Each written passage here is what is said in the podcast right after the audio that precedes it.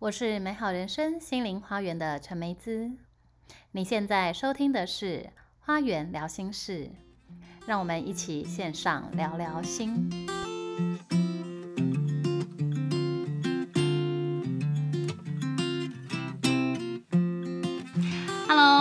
好，欢迎来到今天的《花园聊心事》。我们今天要跟大家分享的主题呢，是一个非常有趣的灵性系统哦。在这个系统里面呢，它包含了植物精华、水晶，还有这个色彩的频率哦。好，那这个系统是什么呢？那这个就是阿拉索玛彩油的系统。那我们今天邀请到的来宾呢，是钟纯老师，大好日子的钟纯，欢迎钟纯跟我们打个招呼吧。大家好，我是大好日子的宗纯，很高兴可以来到花园聊心事。耶，我们也很高兴邀请到你。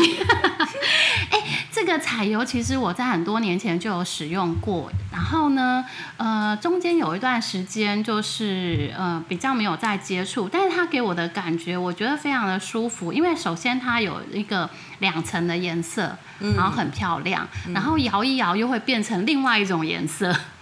对，然后再来就是呢，它很香，我记得它的味道香香的，所以其实我觉得它涂在身上非常的舒服哦。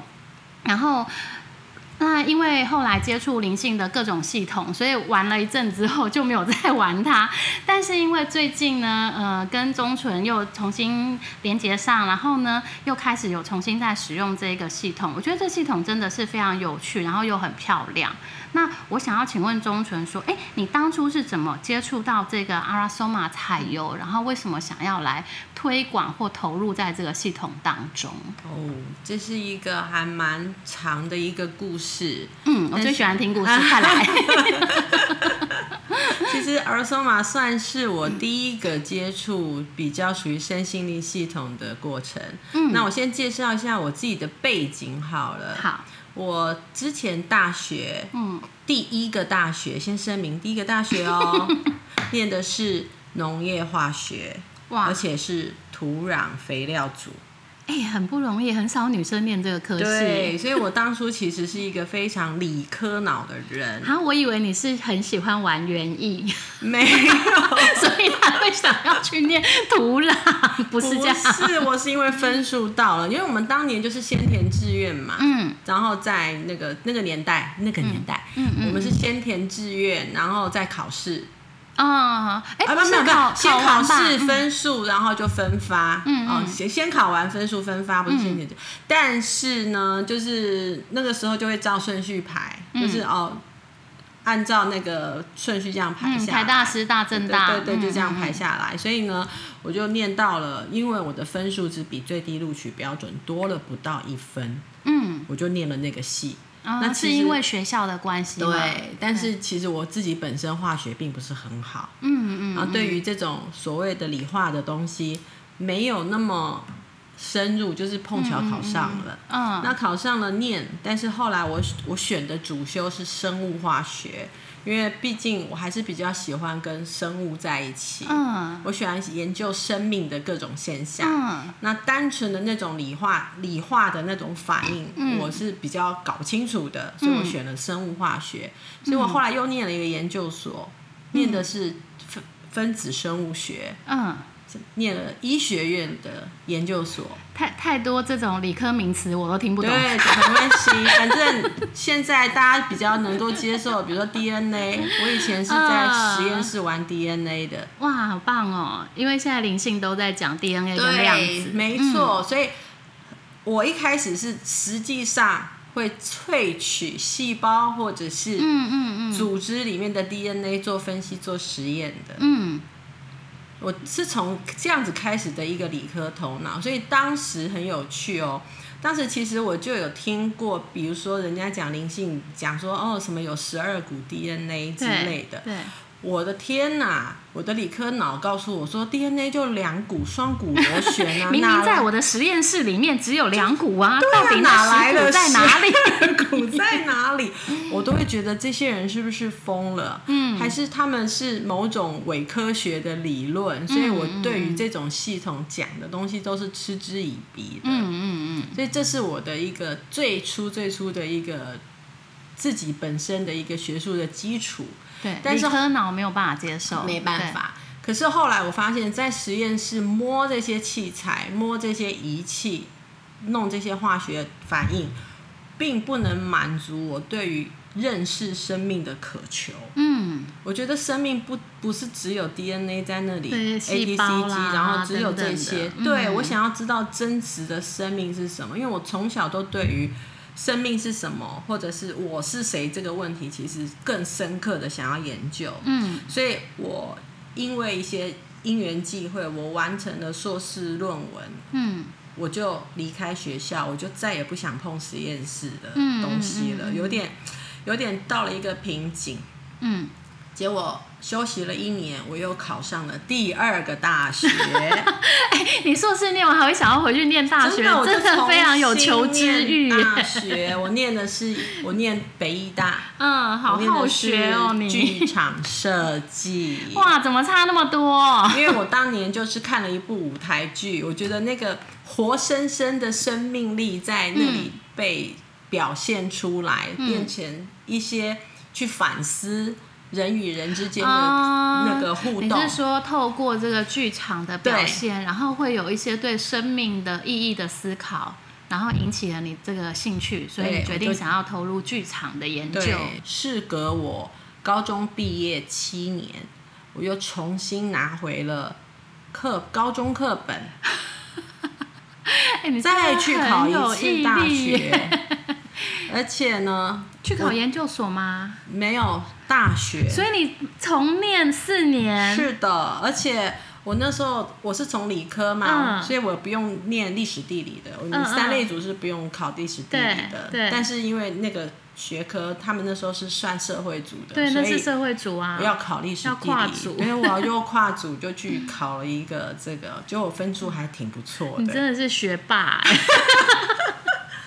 然后我在剧场，其实那那五年的生活，其实对我来说非常的精彩跟丰富。嗯嗯嗯。我很喜欢读剧本，我很喜欢探讨人性，我很喜欢探讨人与人之间的关系会互动，或者是更深层潜意识的东西。嗯。我非常非常的喜欢。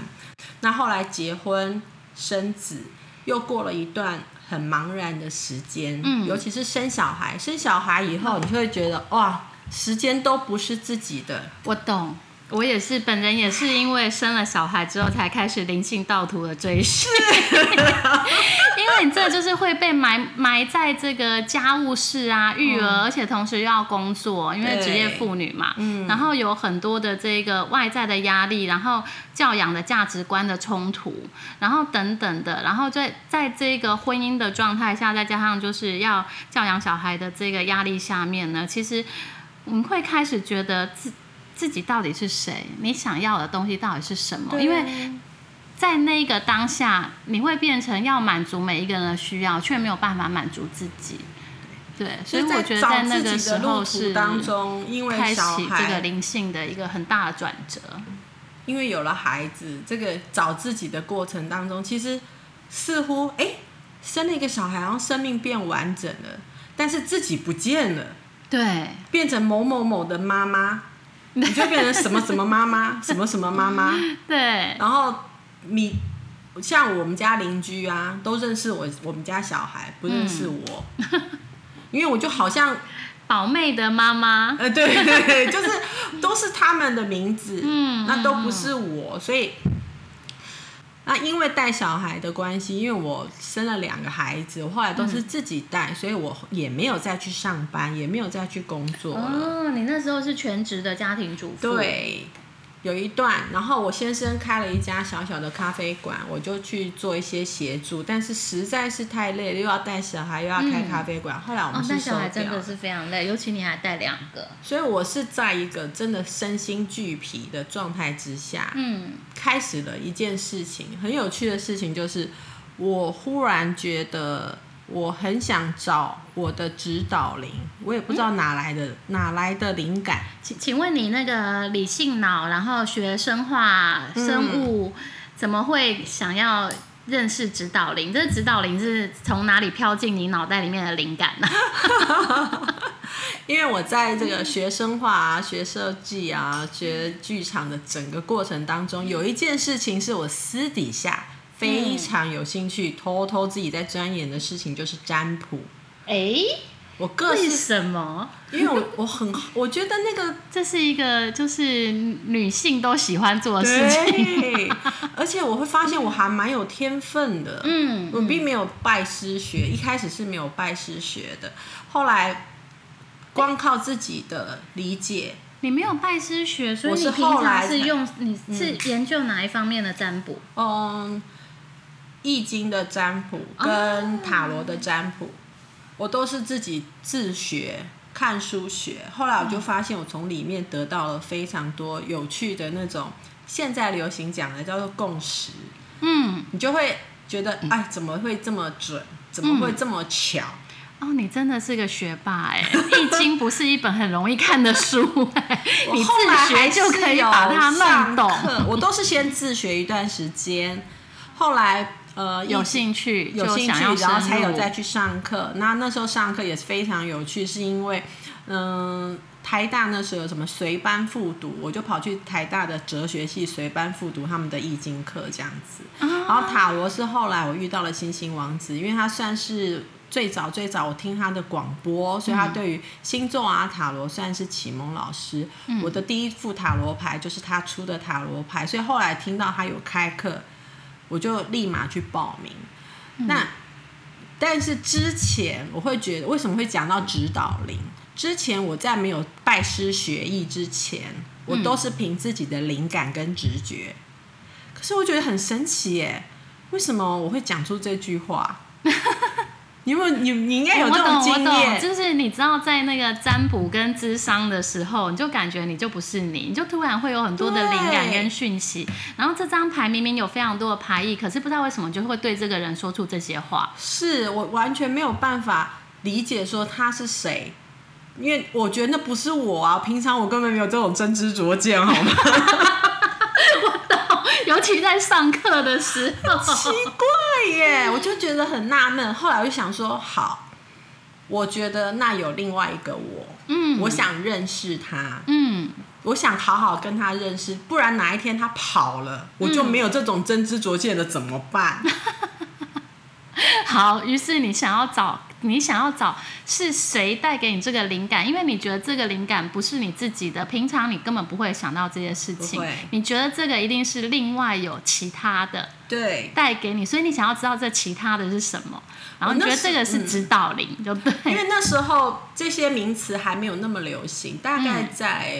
八九年前，呃，十年前左右吧，那个名词还没有这么普遍。像现在大家讲指导灵啊，讲高我啊，已经是一件很大家普遍认识的事情。就在灵性圈是那时候我们也不知道什么叫高我，认识的名词。听到的就叫做指导灵，所以我就觉得说，那我要跟指导灵联系，我就去查书。你看嘛，都是自己查书嘛，我想说这也可以来自修。就我查书查半天。好，都要冥想。嗯，那反正我小孩送上学了，在家没事，我就冥想。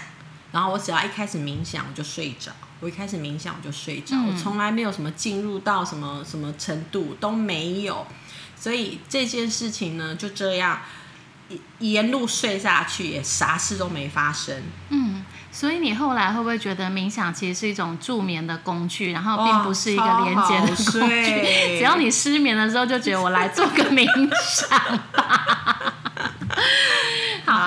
你冥想是有听音档，还是说就是根据书上的描述，然后自己用观想的？有有，他们会建议说，你可以放一点音乐嘛。嗯，我记得那时候看到书，比如说有一些音乐可以帮助你冥想啊，然后嗯，开启脉轮类似的，我就开始搜寻。然后，但是每听必睡，每听必睡，就是从来也没发生什么事情。我心想。或许就这样吧，没这个缘分。哎，我觉得其实就是冥想会睡着这件事情啊，其实蛮多人都会经历这个历程。那因为我自己有在带光课嘛，像光课的，我都会跟学生说，就是光课其实虽然感觉每个礼拜要来上一堂，然后你可能要上到三年、五年、七年，后每个人休息的时间不同，然后而且，但是我觉得光课是一个非常。棒的懒人学习法，因为光课最重要的一件事情就是冥想。然后通常呢，只要一冥想呢，开始前面三句话之后，学员们就会睡着。然后睡着之后呢，就进入这个呃潜意识跟无意识的调频，然后自然而然那个频率就进去了。嗯。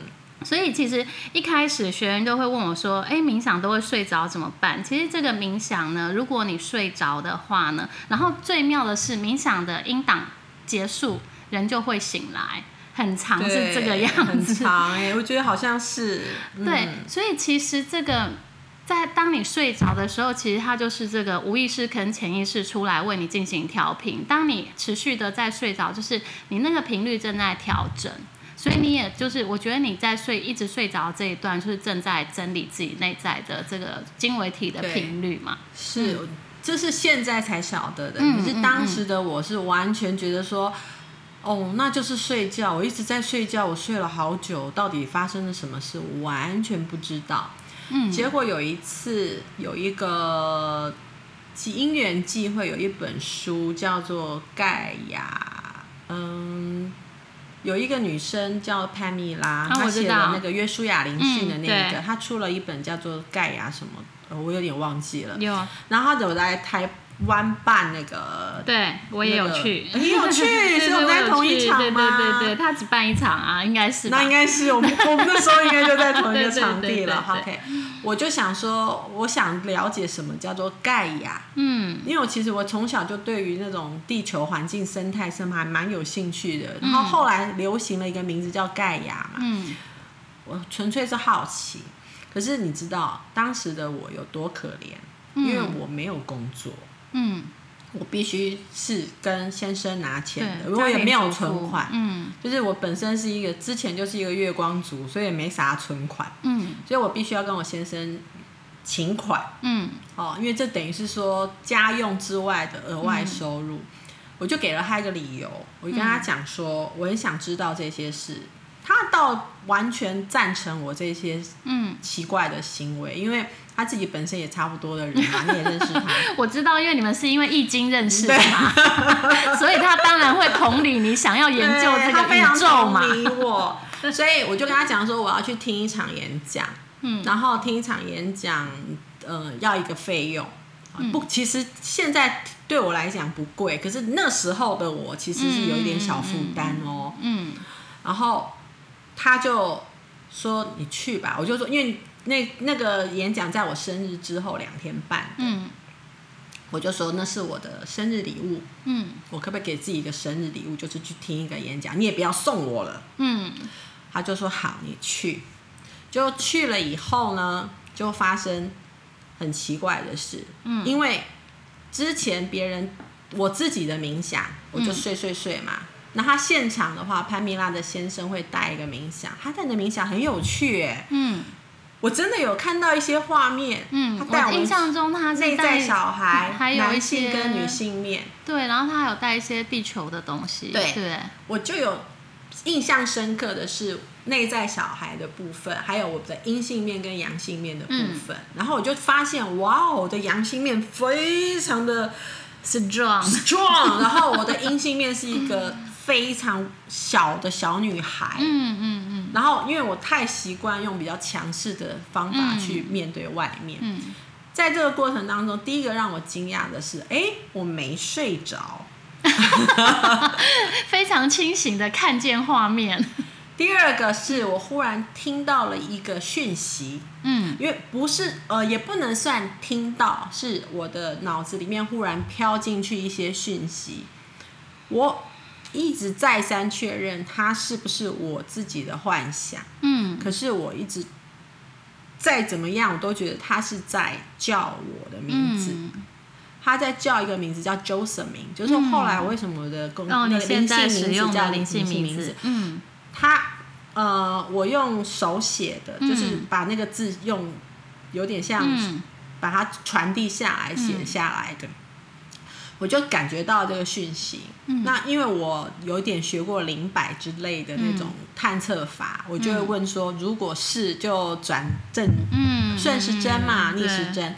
好，这个讯息呢就过来以后就说，呃，我说你们是谁？你们是谁？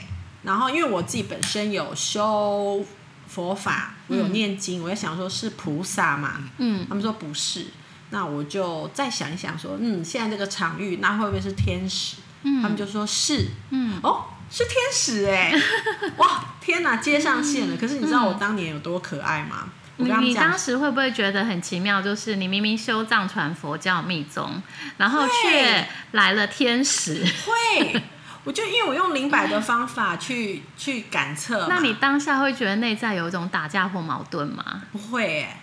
所以就是非常的 open，觉得嗯，对我觉得他们是好朋友。虽然是佛陀，但是呢，这个天使也是好朋友。对对对，我觉得是个好朋友。想说你有什么讯息告诉我？嗯，好，因此我就连接上了两位天使。嗯，然后这两位天使其实是跟我的某个前世有关的天使。嗯，然后他们在一个因缘际会的场合。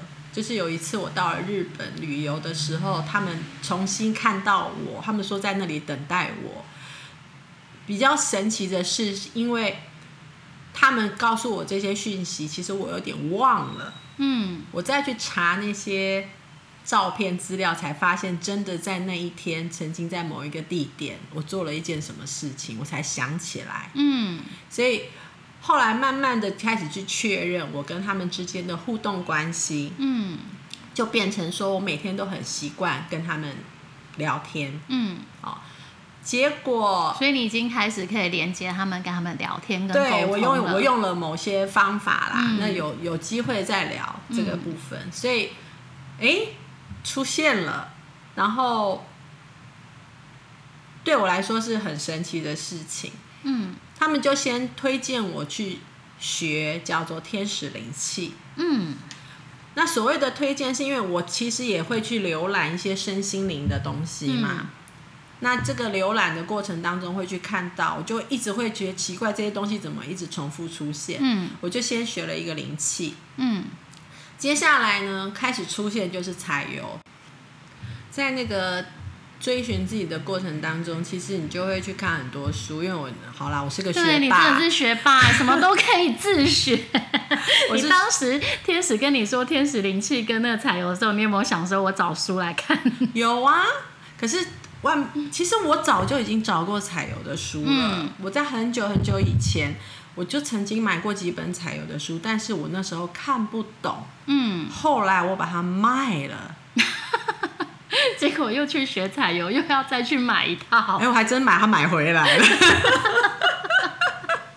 我还真做了这件事，就是我当初都会觉得说，我自力更生，我可以的。因为老实说，学生心理这些课程都还挺贵的。对，其实是有一些课程，尤其是系统课的话，嗯，对，那时候采油的学费也不便宜，嗯，采油的单价也不便宜，因为它瓶数非常多，你要买那么多瓶，其实也是所费不值。所以我的对于那时候对于采油的印象，就是只有 Orasoma 的印象，就只有看书嘛，嗯，那还有一次我曾经参加某个家族排列，也是一个体验会，嗯，就是那时候就会。什么东西都想碰碰看的时候，那某个加牌的老师他就用彩油来做这个，嗯做这个加牌的一个辅助。嗯，我那时候是第一次看到这个瓶子，然后色彩很多，所以心里面是很好奇的。嗯，但是听到它的单价，或者是感觉到说，嗯，因为我学设计的嘛，就是觉得说，天哪，满屋子都是色票，你知道吗？这真的很设计师脑袋。对，就是觉得说天啊，我在这家里放这么多，因为嗯嗯嗯，都是色票的感觉。然后呃，当时的我，我觉得跟自己的自信心有关。因为那时候自己是很没有自信的人，所以你都会穿黑色的衣服，比较暗色，很暗色的衣服。然后对于这种色彩缤纷的东西是呃，这是什么鬼？所以反而是有一点抗拒的。嗯，所以我就没有。很在意这部分，可是当大天使开始跟他们，跟他们两位大天使开始有频繁的互动以后，我就发现我的网页啊停留在跟彩油有关的，或者是我会想要去搜寻，就是那个讯息一直跳出，对，一直跳出来，然后我想要去搜寻，我也想要去搜寻，我想，哎，奇怪，为什么忽然又开始对这个系统有兴趣？然后他们就开始跟我说去上课。去上课，去上好，所以你跟彩油的相遇就是一个什么理性脑生物科技人，然后转化，最后连接上你的指导灵，接着呢就是天使灵气，然后一步步的慢慢就带你进入这个彩油的世界。对，然后因呃，毕竟我是一个理科脑，所以我一定要呃有一点实验精神。嗯，我的实验精神就是用在我的生命上。嗯。他们一直跟我推荐我的现我的彩油的老师，其实他在台湾从来没有开过课啊！真的？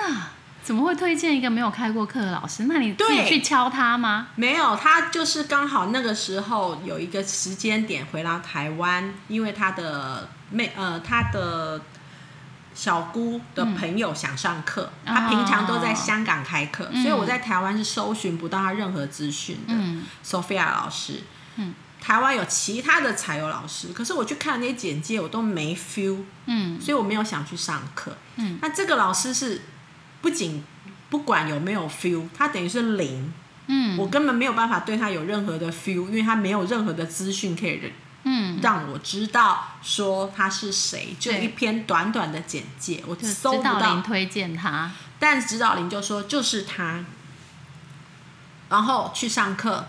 地点还在中立，我住台北，那时候的彩油要上六天课，啊，每天都要这样子往返，两个周末，啊，两个五六日五六日要上六天课，我心里想说，去中立，我小孩还小哎，嗯，怎么办？嗯，然后费用很贵，还跑这么远，对我来说是一个非常大的冒险。对。如果在当时，因为家庭主妇，而且这个收支都是要跟老公请款的，嗯，你想想看，这么多的因素，一个家庭主妇应该会打退堂鼓，嗯，可是大天使是一直跟我说去上课，这是你要的，去上课。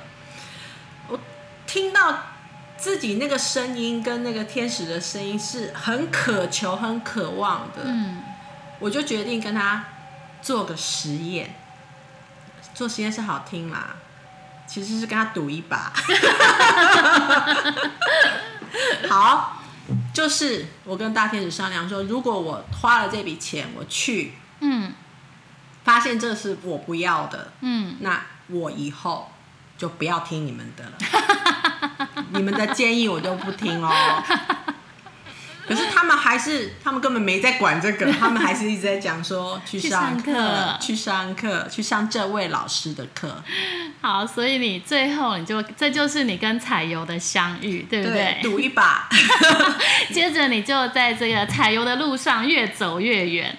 我完全没有想到，现在我其实我现在是一个一阶教师，我完全没有想到，在我学彩油的四年，我就拿到教师了。嗯，这是。生命当中从来没有去设定过的事情，对我有想过我要当一个科学家，我有想过我要当一个设计师。但我没有想过我要当一个彩油老师，就没有想到天使真的在这条路上一路引领你越走越远，然后在这个色彩啦，然后植物精华、水晶的频率，将你完全的充满了你的生活。你看我 现在我什么时候穿过黑色衣服？好的，那呃，这个是呃，钟纯老师在这个灵性的道途上哦，一路的开展。关于他跟这个阿索玛还有非常多的故事，那我们就在下一集再再跟大家好好的介绍这个阿拉索玛到底有什么引人入胜的地方，让他跟天使打赌完之后，不仅呢，呃，没有退堂鼓，反而他臣服的一路在这个路上持续的走下去，然后呢，持续的把这一个。非常棒的灵性系统来跟大家做分享，那我们下一集来跟大家好好的介绍，然后先跟大家 say 拜拜，下期再见。